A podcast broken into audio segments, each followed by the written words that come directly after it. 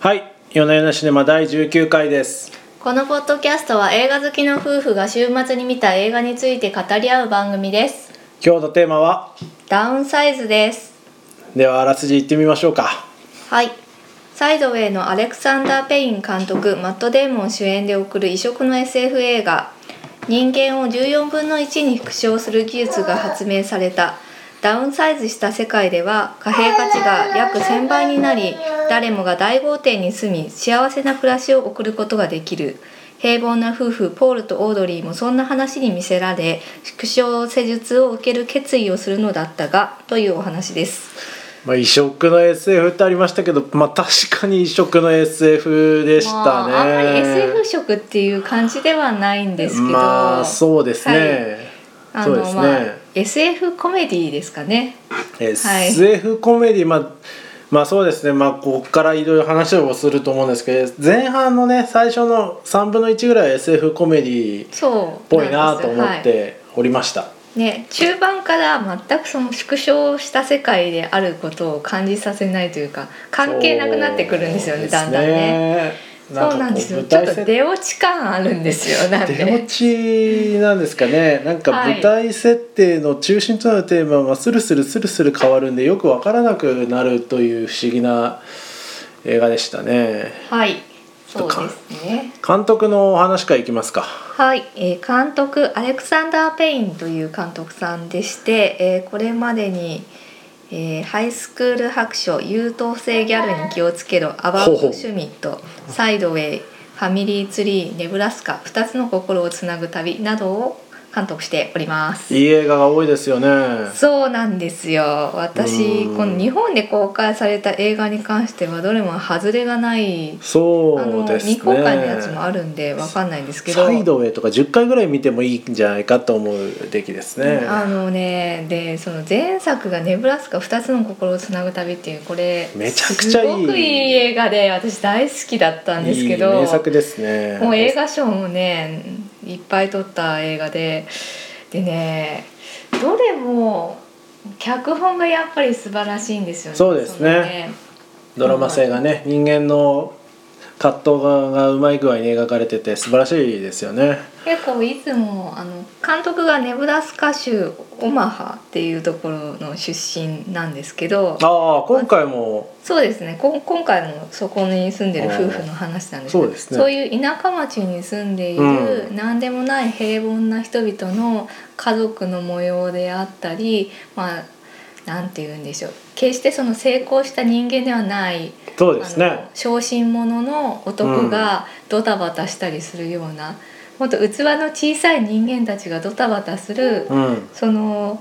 い面白さっていうのを、あの緻密な緻密っていうのかなまあなんというかおかしみを持ったアイロニーを持った脚本で描いているうん監督さんで、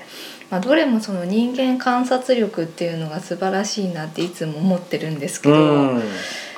そうです今回ねに関してもまあそういうコメディ要素はあるんですけど愉快なユーモアっていうのはあるんですが。前半はそれよりねもね特あにの今回はちょっと大きなテーマに挑んじゃった感があるんですよね。大きなテーマに挑んだんですかねどうなんですかねあー。まあ、いつもはその狭い世界の人間模様みたいなのを描いてるんですけまあど、確かにね。今回はまあちょっと SF っていう要素もあるしう、んその地球の環境汚染がやばいとか、そうですねそ。のまたトランプ的な話ですけど難民問題とかね。難民こうない貧もん富ねの差っていうようそなうですねところとかをこう映画の中に盛り込もうとしたのかそれがなんかこううまく絡み合わなくってちそうょっと空回りしてしまっている感じっていうのはありましたよね。そうですねなんかいろんなこうドラマ葛藤だっていうのがもう最近の私の愛読書のハリウッド脚本術に書いてあるんですけどそれね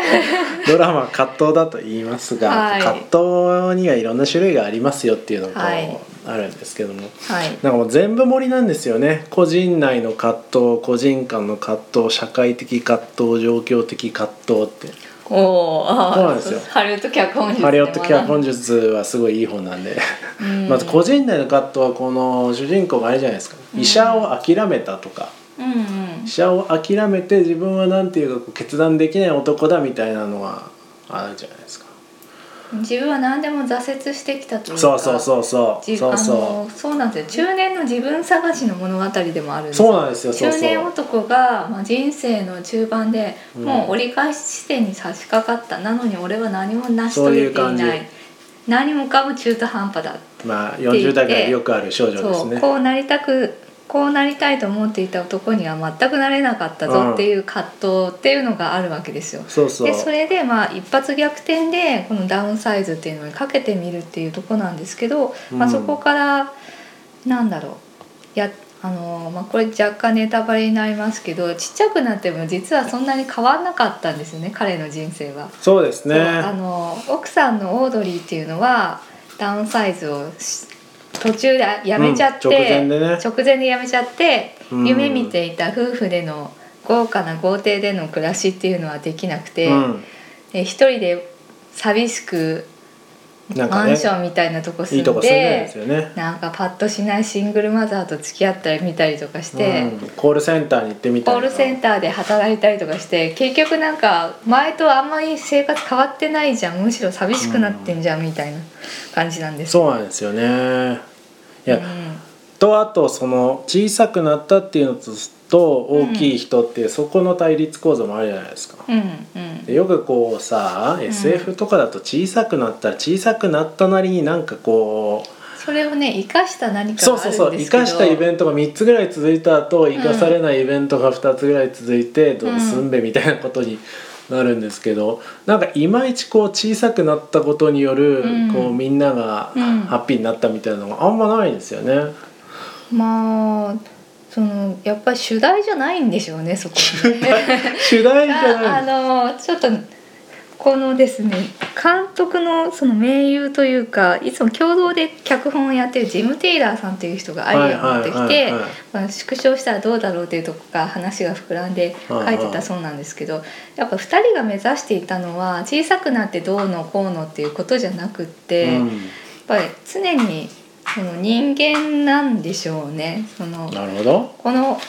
マット・デーモン演じるポールが人生を変えたくて飛び込んだのに、そこは何も変わらなかったっていうところをうん、ちょっとこう皮肉を込めて描きたかったんだろうなって思うんですあでもまあよ。確かに確かにそう、うんだから分かりにくいかものかも、うん大体こう SF 映画ってこう昔あったこうビッグとかあったじゃないですか、そうそうトム・ハンクスうんうんがうん小さくなっちゃうやつとか、うんうんタイムスリップものとか何らか SF 的なイベントが起きた後それを中心にいいことが起きてうん、がっかりしたりするまあねミクロキッズみたいみなたい体な内に入って直すとかとかとかとかなんかそういうイベントは一切ないんですよね確かに一切ないね。うんもう変わ状況は変わったんだが実は人生あんまり変わってない。でもなんかそういうのよくわかるんですよね私私の話でいくと東京に住んだらおしゃれになれるんじゃないかって思ってたんですけど ちょっと待って全然なんなかったってそれだからそれがねすごいよくわかるこう状況を変えたく自分を変えたくて何かやるんだけど何はあはあ結局自分が変わってないから何も変わらないんですよ。あっていうところを多分この映画ではやりたかったんだろうなってす思ごいったんでですすね ね。状況物語と同じ感情を描くためにわざわざ人間小さくするっていうのはそうですね。結構大掛かりですね大掛かやるりこでとが。はあるんですけどうーうんんまあそうねそうですね確かに小さくなったことが主題じゃなくてそうじゃなくてこう、うん出会いみたいなのによってうん話が進んでいくっていう、えーまあ不思議な話ですよねこれ。うーんまあそうなんですよねその主人公は今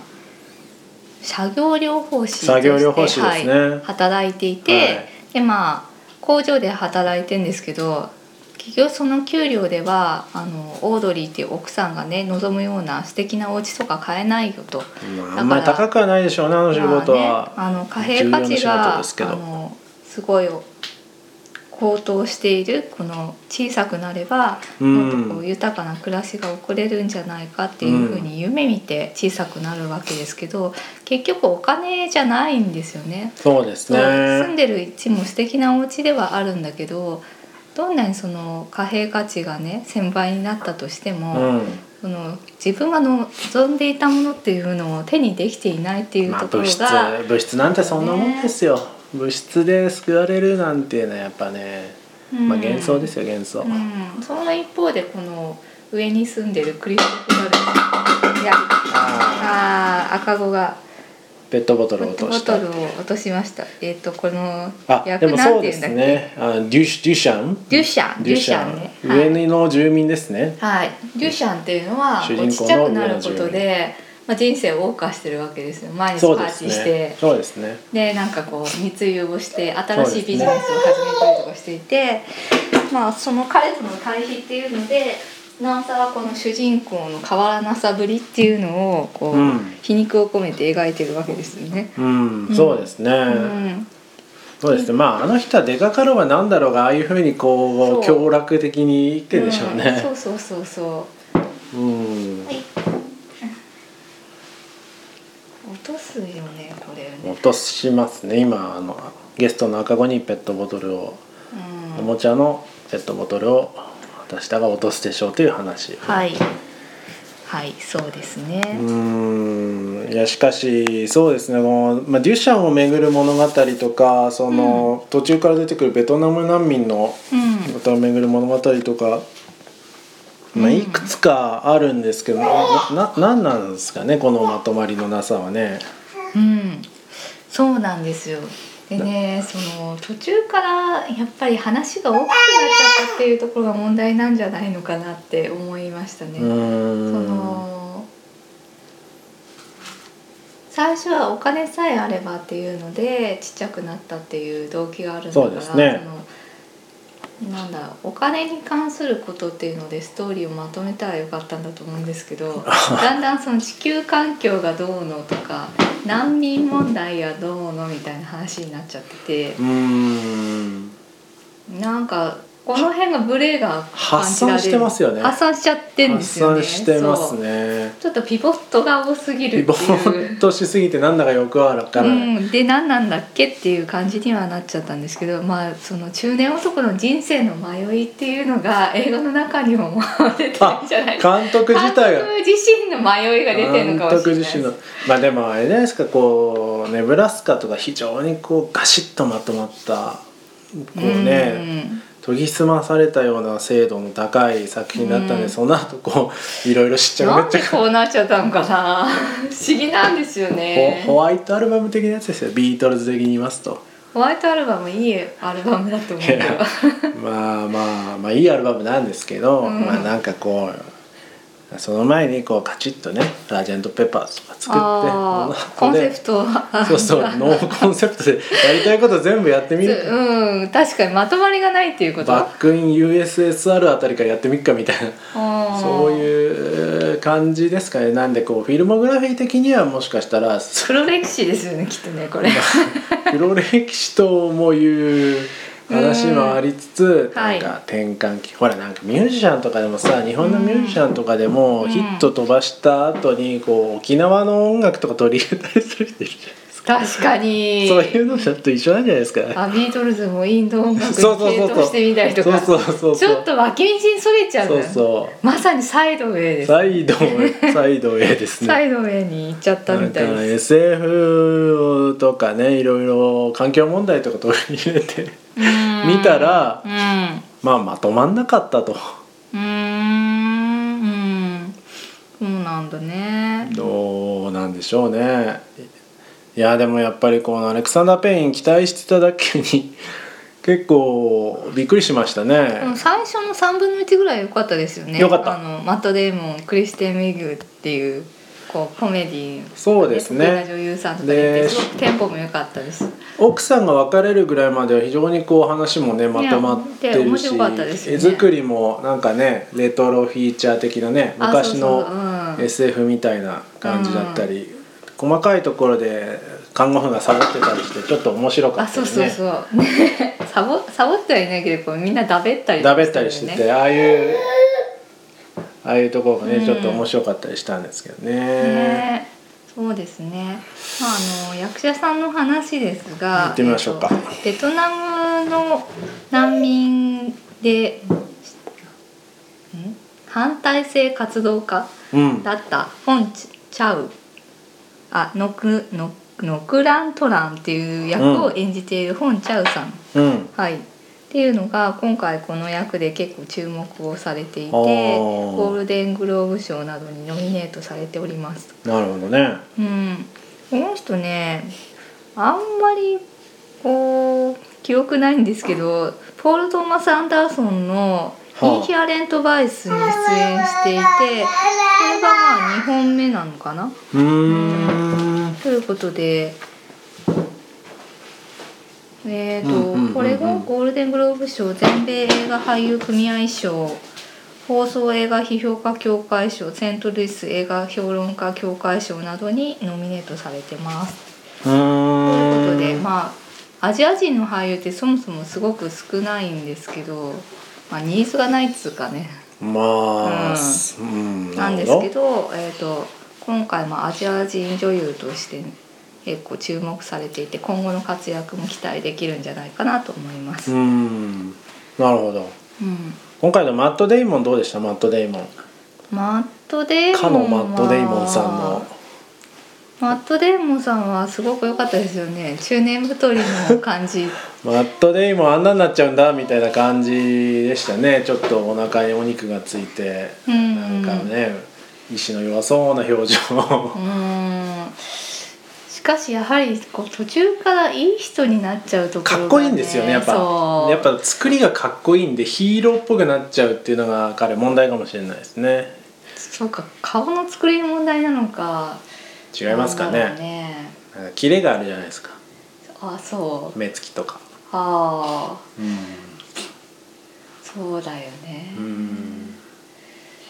ぱりそのとこが俳優として甘いとこなんで徹底的にやっぱダメなはあのサイドウェイの主役のポール・ジアマッティあみサたいイなドウェイの主役のあの2な人んかものうどっちどっちの方です私か本当に主役の方イタリア系のあのマイルスですねマイルスをややってた方ですねまあダメですねあのおじさんは完全うんに完全にダメですね完全にダメな感じっていうのをまだ演確じかにきれてないんじゃないかと 思ってなんかこう嫁をに恨みつらみを持ってる感じとかもサイドウェイのあの人の方あ がの人のこの器の小ささみたいなところ小さいマットデーモンはなんかなんかちょっといい人悟ってる感が感ねがありますあねりますよねうんそうねそれはやっぱりマットさんの本人の資質によるものなのかもしれませんけどねうーんうんどう思いますかどうでしょうかどうですかねうーん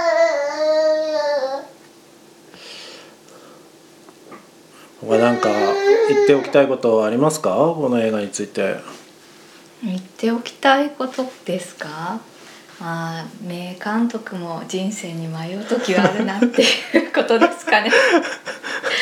そうそうですねまあそうですねあのこのポッドキャストを聞いていた方でアレクサンダー・ペイン作品をまだ見てない方がいらっしゃったらこれじゃないもの からこれじゃないそうねまずはねいい映画から見ていこれじたゃだないいものてからサイドウそうェイとか、ねファミリーこれが全てではなないと思っていただきたいですねですね12本見た後ネブラスカは超名作なんで見ていただくのがいいんじゃないかなとはい思ってその後でねちょっとこう箸休め的に 箸休め的にねこれを見ていただく感じですかうね。ん結構でもキャストは豪華なんですよそのマット・デーモンクリステン・ウィグクリストフ・ガルツ、ウゾキアジェイソン・サダイキスニール・パトリック・ハリスローラ・ダーンなんかまあまあなんかおね金はかかってますよね。そうねでもキャストが本当は最初の奥さん役にリース・ウィザースプーンが出るはずだったらしいんですようん、どうなっなんたでのすかけわからどないです降か。板してしまってああ、うーんこの脚本じゃダメだと思ったんですかね。そうかもしれないですね なんかねいろいろ降板してるっていうのをさっき読みましたよなんかプロデューサーも三回ぐらい変わってんじゃないかっていうような。そうかもしれないなんでこうなっちゃったのか誰にもわかんないですけどスタジオの意思が入っていったのかもしれないですけどね。そうね最初はリース・ウィザースプーンマポール・ジアマッティサーシャ・バロン公演主演で進められていたっほうほて言ってました、ううーんあーあとアレック・ボルドウィンも出るはずだったんですねはこれがどんどん肌になったとはあみたいなうーん感じらしいですね、まあ難産でしたね大変でしたね難産ねそうね難産ぶりが感じられる難プ産ロぶジりがェクトでしたね迷いが感じられるプロジェクトでしかも2時間15分でちょっと長いんですよねだってなんか脇道が多いからさま 迷ってる割に長いっていうパターンになっているとうんいうね、まあまとめとしてはあの人生を変えようと思ってこうねこういろいろトライをしてみるけれども、うんうんうん結局自分自身が行動することでしか人生は変わらないってことなんじゃないですか、めね、っちゃいいまとめですねこの映画確かに2時間15分のをギューッと圧縮するとそういうぎゅーっと凝縮するといろいろ主人公を迷ってさああれこれだけのアドベンチャーをした上でってそれそうね小さくなってみたり、そうですねノルウェノルウェーーに行に行っっててみみたたりりとかなんか地球を救うためにどうのこうのとかなんかね行ってみたりとかするんこだけど、ノアの箱舟的な話もありましたが最終的にはねこう困っているスペインのおじいちゃんに弁当を届けるっていうねうんそういうことでしか人生は変わらないんだよっていうことなんじゃな いですか。はいそんなところですかね、はい。 ではじゃあ本日はこの辺でありがとうございましたありがとうございました。